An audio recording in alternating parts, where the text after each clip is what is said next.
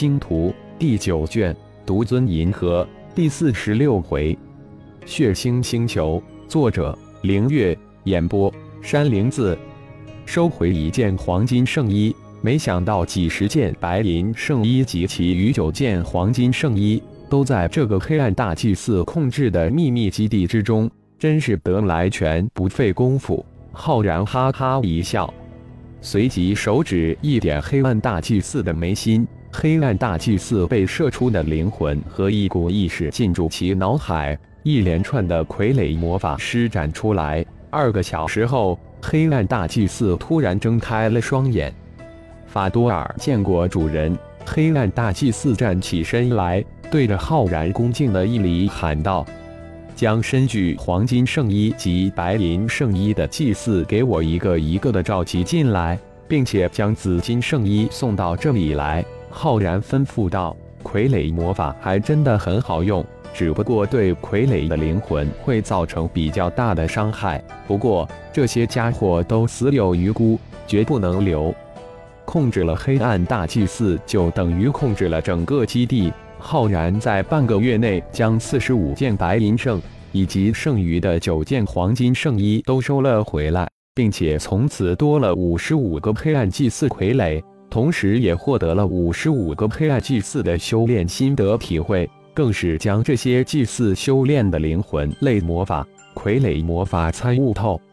紫金圣衣到手后，浩然迫不及待地将帕拉斯最后三分之一的灵魂吸收炼化，得到了神界气神宗炼制神甲神器的秘法。现在不是研究神甲神器炼制的时候，当然更是因为根本无法达到炼制神甲神器的条件及修为。只能留待以后研究了。血麒麟可是万年罕见之变异神兽，浩然当然不会放过。花了半个月的时间将其炼化为自己的血麒麟化身。让浩然震惊的是，这头血麒麟先天具有血雾大神通。当初黑暗教廷发现血麒麟后，牺牲了几百个超级强者才捕获。更是花了几十年的时间来将其变成血麒麟傀儡，不过最终便宜了浩然。将血麒麟炼化为化身之后，浩然仅仅用了一个星期就将其催进化形而出，随即将血神经传给血麒麟化身。化形而出的血麒麟突然狂性大发，将整个基地都摧毁。黑暗大祭司带着仅存的十几个黑暗祭司逃出基地，原本攻击血麒麟的数百头星兽血石也逃出基地。整个潘多拉星域的二号星球顿时紧张起来，大量的黑暗教徒纷纷出动，大肆围捕血麒麟及数百头星兽。仅仅半个月的时间，血麒麟越战越强。从最初的五米高、七八长的体型，猛长至近十米高、十五六米长，血腥开始弥漫整个二号星。而此时的浩然却盘坐在基地黑暗大祭司的修炼密室之中，进入修炼之中。黑暗大祭司法多尔按照主人浩然的吩咐，不断的派遣黑暗教徒抓捕血麒麟，已经化形的血麒麟加上血神经。又不断送来大量的血石以及庞大的灵石供其修炼，修为是一日千里。大片的血雾笼罩过去，瞬间就化掉血雾之中的血肉生灵，来多少吞噬多少。仅仅一个月，潘多拉二号星化为血腥的土场，黑暗教廷终于还是没能捂住这个口子。光网上到处空传血麒麟化身血魔现身潘多拉二号星。二号星已成血腥屠场。二个月后，潘多拉二号星更是惊现惊天天劫视频，一个巨大的血麒麟在天劫之下仰天狂吼。潘多拉星御守星黑暗大殿之中，气氛无比的压抑。黑暗教皇震怒，大发雷霆，第一次将黑暗大祭司狂吼一通。很显然。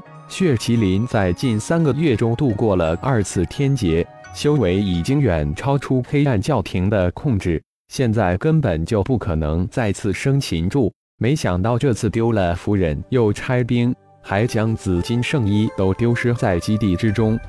大祭司血麒麟已经无法挽回，集中力量将其击杀，但紫金圣衣一定要夺回。如果夺不回紫金圣衣，就不要回来了。黑暗教皇丢下一句话，愤怒而去，留下一大殿黑暗臣子。黑暗大祭司也不恼怒，脸色阴沉如水。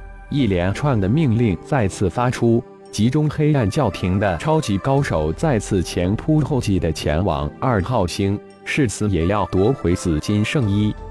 潘多拉二号星一共有三大地下基地，血麒麟化身一个一个的光顾，将其摧毁。基地中的黑暗教徒一律血雾吞噬，成为他的最好修炼血石。修炼血神经需要巨量的血石，当血麒麟已经成为浩然的化身，不可能去毫无顾忌地吞噬普通民众。那么大海就是最好的血石提供的。深海之中，一股血雾在里面漂移，所过之处，所有深海鱼类、怪兽都统统化为血雾。血神经九阶段，二十七层，前三阶段九层对应于修真界的每一个境界。有了充足的血石以及大量的灵石的支持，血麒麟化身仅仅几个月就修炼到第四层，现在正处于第四层妖婴期的顶峰，再进一步就是化神期了。即便在妖界、修真界、魔界、精灵界，也算得上一方小高手了。放在大银河系当然是无敌之境了。当太阳从东方升起之时，血麒麟化身从海面上冒了出来，样子居然有七八成浩然的相貌，一身血红的长衫透出浓浓的血腥之气，脸上更是露出邪邪的阴森笑容。看来虽然已成为浩然的化身，但却带有很浓郁的血麒麟血腥阴森的本性。几千公里的路程，在其化形后获得血遁神通之下，瞬间就到。每次吞噬大量的血石之后，浩然总会将其收入炼神塔中修炼一段时间，这样才能消除修炼血神经带来的无穷爆裂血腥之气。收了血麒麟，浩然不仅想到了荒星之上的那头火麒麟，是否去搜寻一下，将那头火麒麟拿下？帮助莎娜获得一个身外化身呢？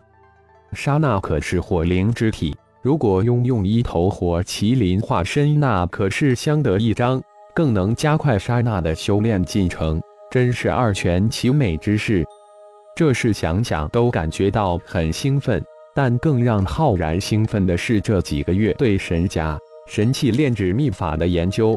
原来帕拉斯家族的青铜、白银、黄金。紫金四大系列圣衣是由神甲演化而来，都是可进化的灵气战甲。